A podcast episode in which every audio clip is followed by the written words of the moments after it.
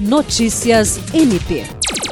O Ministério Público do Acre participou nesta sexta-feira de uma reunião realizada pela Secretaria de Estado de Justiça e Segurança Pública, que teve como finalidade analisar os números que apontam expressiva redução do índice de mortes violentas.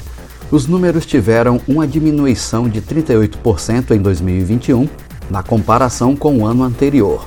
De acordo com o indicador Monitor da Violência, um projeto idealizado pelo Núcleo de Estudos da Violência da Universidade de São Paulo, junto ao portal G1 e o Fórum Brasileiro de Segurança Pública.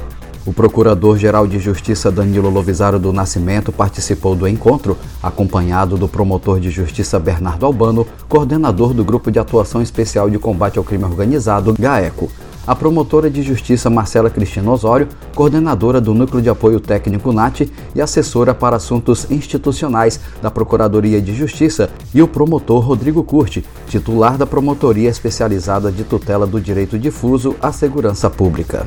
Danilo Lovisaro destacou que o Acre hoje é o estado com maior redução do índice de homicídio, o que é resultado expressivo para toda a sociedade e que demonstra a importância da união de esforços dos órgãos de segurança pública do estado e do sistema de justiça criminal.